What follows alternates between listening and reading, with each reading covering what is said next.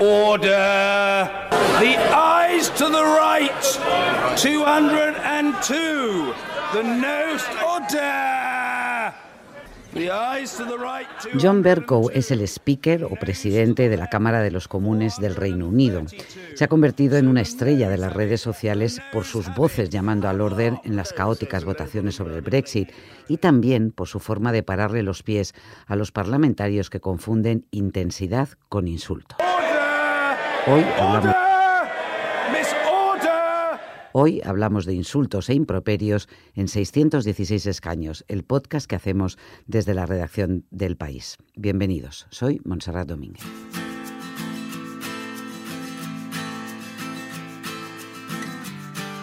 Presidente del gobierno es el mayor traidor, felón, es un presidente ilegítimo a partir de hoy, chantajeado. Pedro Sánchez está deslegitimado, un gobierno rehén, tan incompetente y tan mediocre como adalid de la ruptura de la legalidad, legalidad en España, ridículo, un irresponsable, el mayor felón de la historia democrática de España, un incapaz sin ningún tipo de responsabilidad, el chauvinismo del poder y la egolatría de andar escribiendo libros mientras destroza España. Y un desleal que está cometiendo alta traición, que es un mentiroso compulsivo, es sencillamente es una catástrofe para el futuro de España.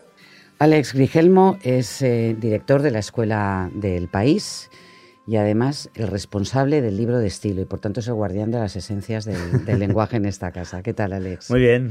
¿Cómo insultan nuestros políticos? Yo creo que insultan sin mucha imaginación y con insultos que ellos muchas veces no saben ni lo que significan. No sé si quien utiliza felón sabe lo que está diciendo, ¿no? Ajá. ¿Qué Eh, significa felón? eh, traidor, pero bueno, tampoco es para tanto, ¿no? También le llama traidor, ¿no? También le llama traidor, Sí, felón y traidor. Bueno, sí. Sí. Eh, a veces yo creo que no saben lo que significan. Serían mejor insultos con, con metáfora. A ver, eh, insultar no es bueno, ¿no? No, no, no vamos a defender ningún insulto. Pero puestos a insultar, pues eh, habría que tener más imaginación. Recuerdo cuando Alfonso Guerra llamó a Suárez Taur del Mississippi, ¿no? Insultos que implican alguna metáfora. Puede decir, este es un saltimbanqui, por ejemplo, que va de un sitio a otro sin quedarse en, en- en ninguna idea, ¿no? Y ese tipo de insultos que utilizan eh, fórmulas de la realidad aplicadas a un contexto en el que esas fórmulas se convierten en peyorativas pueden tener cierta gracia. Pero los insultos así por... Mm. Claro, por llamar buenas- mentiroso está tan visto, ¿no? Claro, le tienes que añadir mentiroso Claro, compulsivo, mentiroso. exacto. No, no, ya no llegas a Recuerdo sitio. aquel insulto de, de Aznar a Felipe González que le llamaba pedigüeño cuando el gobierno socialista negociaba las ayudas eh, comunitarias para España, ¿no? Y Eso, por cierto, González no se lo perdonó no, nunca. claro, y, y- y no, y no es de extrañar, porque lo que estaban intentando es recabar fondos para inversiones en España, que le llamen pedigüeño a un gobierno que está defendiendo sus derechos de recibir dinero de la Unión Europea, pues, Mm. en fin, eh, fue bastante ofensivo, ¿no?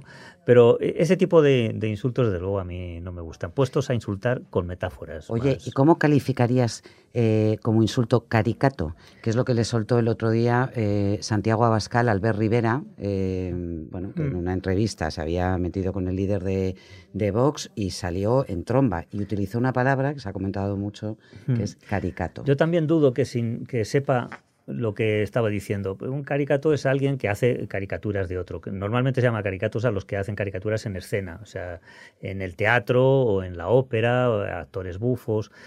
Se- Sería algo así como llamar payaso a alguien, cosa que suele indignar a los payasos profesionales. Entonces, mm, el apelativo de, de caricato a mí me, me parece fallido, la verdad, porque bueno, tampoco está mal ser caricato o ser payaso, porque son personas que hacen reír a los demás, pero hacen reír a los demás con oficio y con profesionalidad. Ya, pero tiene ese tono despectivo Sí, cuando claro. se usa en la política. Claro, claro. Bueno, ¿y te atreverías a hacernos algunas sugerencias? Bueno, a nosotros en nuestra vida eh, cotidiana, pero sobre todo a los que están en, en la batalla política en estos momentos para mejorar en algo el nivel del castellano. Pues eh, los eh, insultos más eh, populares y, y, digamos, más leves en el Código Penal de los insultos, los que se llevarían menor pena, pero pena se llevarían, son los que se componen con reiteración vocálica. Es decir, eh, por ejemplo, tarambana, ¿no? Con esa repetición de las AES. ¿El Código Penal eh, hace un recuento de, vocales? No, no, no, no, es, una, ah. es una metáfora. Digo que en un hipotético Código Penal de los insultos, que no existe, pero es una lista que se podría aportar, ¿no? Bueno, no te fíes, ¿eh? porque ahora, ahora cualquiera, cualquiera puede acabar en el calabozo con un, con un insulto o un tuit. Pero no es lo mismo llamar nazi que llamar mm, mequetrefe, ¿no? Ah, mequetrefe es precioso. Claro, esas reiteraciones vocales, pues un tarambana pues es alguien con poco criterio, un ganapán ganapán con esa repetición de las AES, pues alguien rudo, tosco. La A da forma muchos eh, insultos de este tipo, como mangarrán, que es el perezoso, o charlatán, que es alguien obviamente verborreico, o el soplagaitas, que es el directamente el estúpido. Un cantamañanas es una persona que, que, no respeta las formalidades, que no acude puntual, eh, alguien informal. Un macarra es alguien que se comporta con chulería, macarra. Un aragán es un, es un vago. El cascarrabias es el que se enoja con, con, facilidad, cascarrabias, ¿os dais cuenta de esa reiteración? O el papanatas es el que se lo cree todo. Hay mucho papanatas por ahí, por cierto, gente que se lo cree todo. O el, el, el, bandarra es un sinvergüenza. Y luego tenemos, esas son reiteraciones con, con la letra por qué, ¿Por qué tanta? Pues es una cuestión que concierne al genio del idioma, ese misterio que, que nos gobierna sin que nos demos cuenta, ¿no? Pero algo hay, porque esto no, no, no, es normal, ¿no? Tenemos con la E petimetre, mequetrefe, enclenque, eh, pelele, que es alguien manejable, también hay mucho pelele por ahí suelto, el, con la O, zolocho, zorrocloco, con la I, que siempre es algo más eh, liviano, más ligero, ¿no? Nimio, con la I, ínfimo, milimétrico, todo lo que tiene reiteración de I sugiere mm, cosas de menor cuantía. Sí, un chisgarabís, tiquismiquis, un mindundi, alguien que no tiene importancia, ¿no?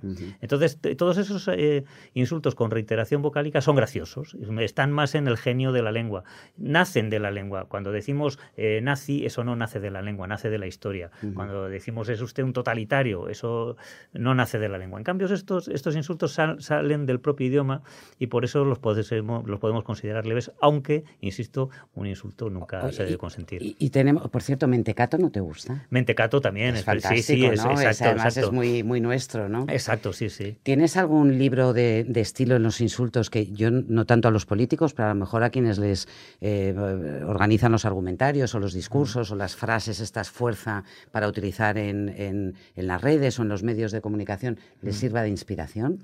Para, para eh, buscar. sí, existe un, un, libro que, se titula Inventario General de, de, los Insultos, escrito por Pancracio Celdrán, que por cierto ha fallecido hace un par de semanas, eh, profesor de, de, lengua que colaboraba en distintos medios de comunicación y construyó ese Inventario General de los Insultos. También escribió otro libro con elogios, el, el libro de los elogios, es decir, que la lengua obviamente permite insultar, pero también elogiar. Bueno, yo en política me da la impresión que ahora mismo lo tienen lleno de polvo, ¿no? es lo peor que te han llamado a ti?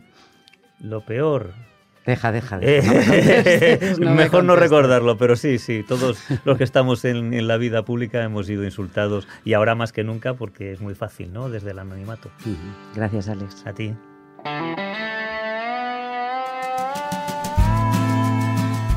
Vamos a volar ahora hasta Finlandia, un país de 5 millones de habitantes con la mejor educación pública del mundo.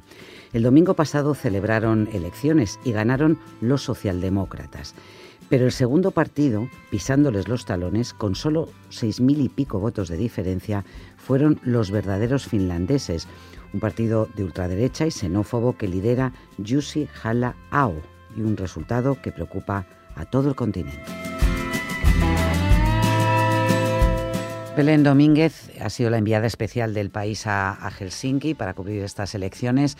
Eh, Belén, se han quedado a dos décimas los verdaderos finlandeses del partido que ha ganado, que recordemos son los socialdemócratas. Pues sí, eh, fue muy interesante porque conforme se acercaba eh, el domingo, la jornada electoral, los verdaderos finlandeses iban subiendo, los expertos decían que, ojo, podrían empatar, incluso quedar primeros, y, bueno, precisamente por la capacidad que han tenido de movilizar a, allí lo llaman los votantes dormidos, ¿no? Pues eso, un, un montón de gente que antes no iba a votar, mayores sobre todo, hombres, y bueno, que al final eh, efectivamente se han quedado solo a dos décimas del ganador, que han sido los, los socialdemócratas finalmente.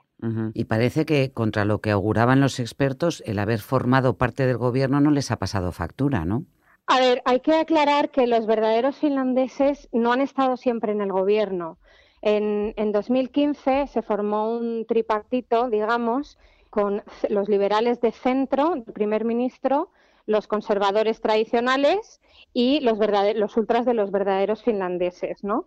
En, a mitad de legislatura, en 2017, los verdaderos finlandeses se dividieron en dos y quedó la, parte más moderada, que se llama Futuro Azul, quedó en el gobierno, que al final eh, han quedado en nada, no han tenido ni siquiera en las elecciones del domingo representación parlamentaria. Entonces, los verdaderos finlandeses que se fueron del gobierno en 2017 han crecido precisamente por eso, porque han crecido fuera de la arena del gobierno, donde puedes prometer, prometer, prometer y al final no rendir cuentas. Eh, a ese tipo de debate y, a ese tipo de dialéctica, más bien, es a lo que los finlandeses se han agarrado.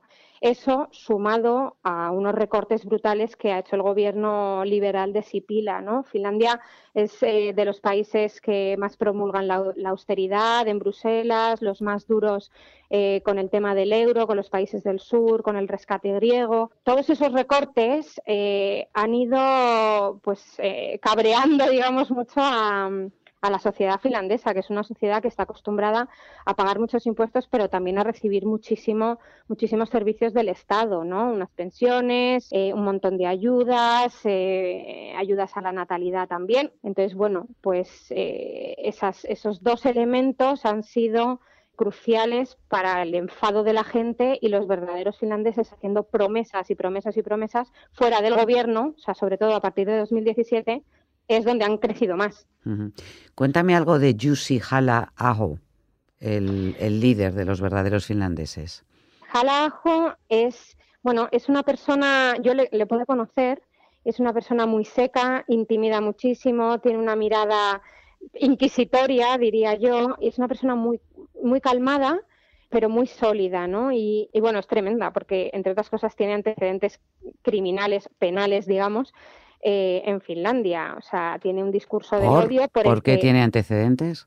Pues porque irrumpió en un, en un servicio religioso musulmán eh, hace, creo que en 2008 fue, jaleaba mucho en la calle, eh, pues es un discurso xenófobo contra la inmigración, especialmente contra los musulmanes y por lo que fue condenado. Una mancha en todo un expediente, sobre todo para, para un político, para el político, el segundo más votado en el país, ¿no? Sí, todo eso en un parlamento en el que ningún partido consigue más del 20% de los votos, muy fragmentado, así que a ver cómo consigue formar gobierno el líder socialdemócrata anti-Rine. Gracias, Belén. Nada, a ti.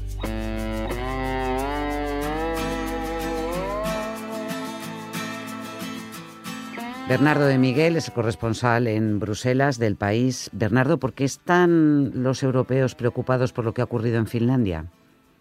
Bueno, porque ha sido un aviso, una señal, un aviso para navegantes de que el euroescepticismo, al que se creía en algunos países amortizado, como era Finlandia, porque llevaba un largo recorrido, pues ha resurgido de manera inesperada y ha resurgido además en medio del Brexit caótico que estamos viviendo que se había interpretado que ese, ese Brexit, ese, ese desastre político que atraviesa Reino Unido en, desde 2016 se había convertido en una especie de vacuna para el resto de los electorados que les alejaría de, posiciones que, que alentasen rupturas o enfriamientos en las relaciones con la Unión Europea.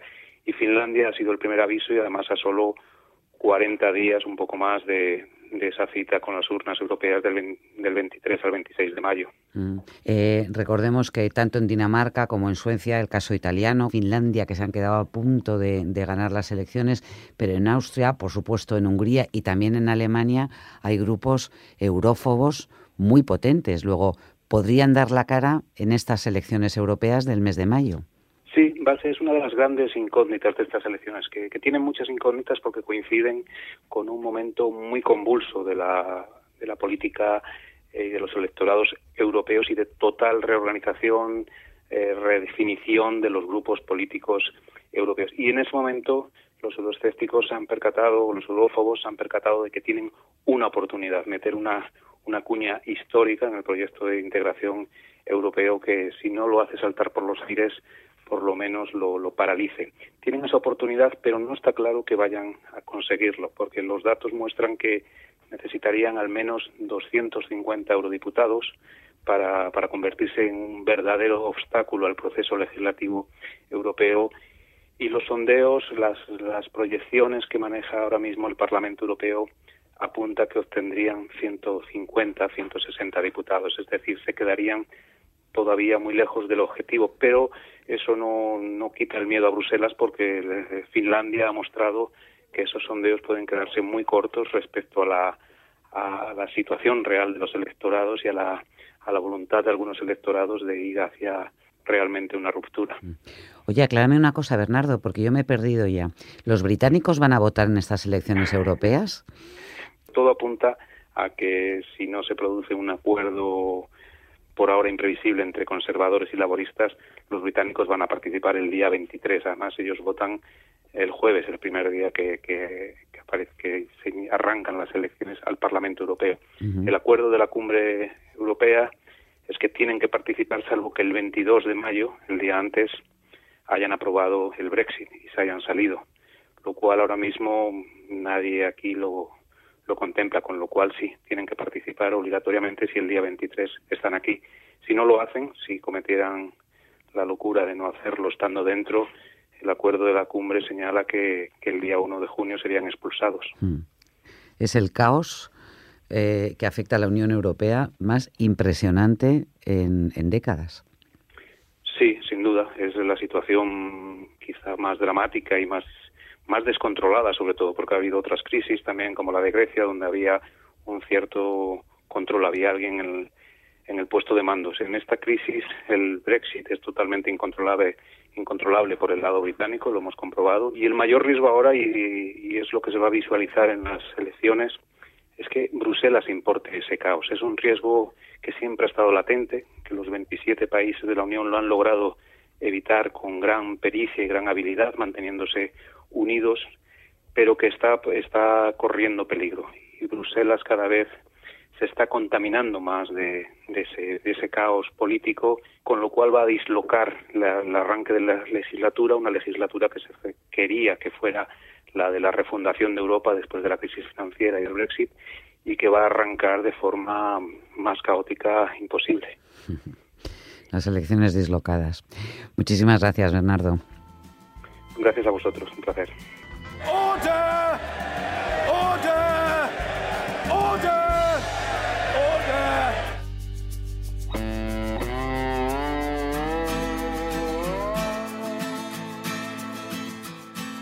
En el episodio de ayer os preguntábamos cuál es la frase ritual que según la ley tiene que pronunciar el presidente de una mesa electoral. Hola Bernie Marín. ¿cómo ¿Qué estás? tal, Monse? ¿Cuál es la frase? Son tres palabras solamente. Empieza la votación. Eso dice el la artículo. Votación. Sí, eso dice el artículo 84.1 de la ley de, del régimen electoral, que te lo voy a leer porque es muy cortito. Extendida el, el, acta de constitución de la mesa con sus correspondientes copias, se iniciará a las 9 horas la votación, que continuará sin interrupción hasta las 20 horas.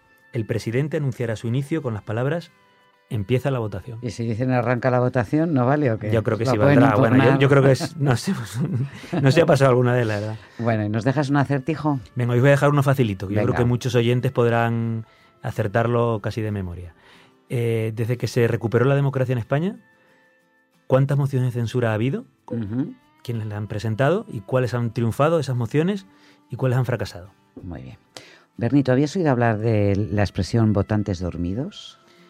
Pues no, pero vamos, puedo imaginar lo que significa. Ya, bueno, es que hoy la hemos descubierto hablando de Finlandia y es muy interesante. Muchas gracias. A ti.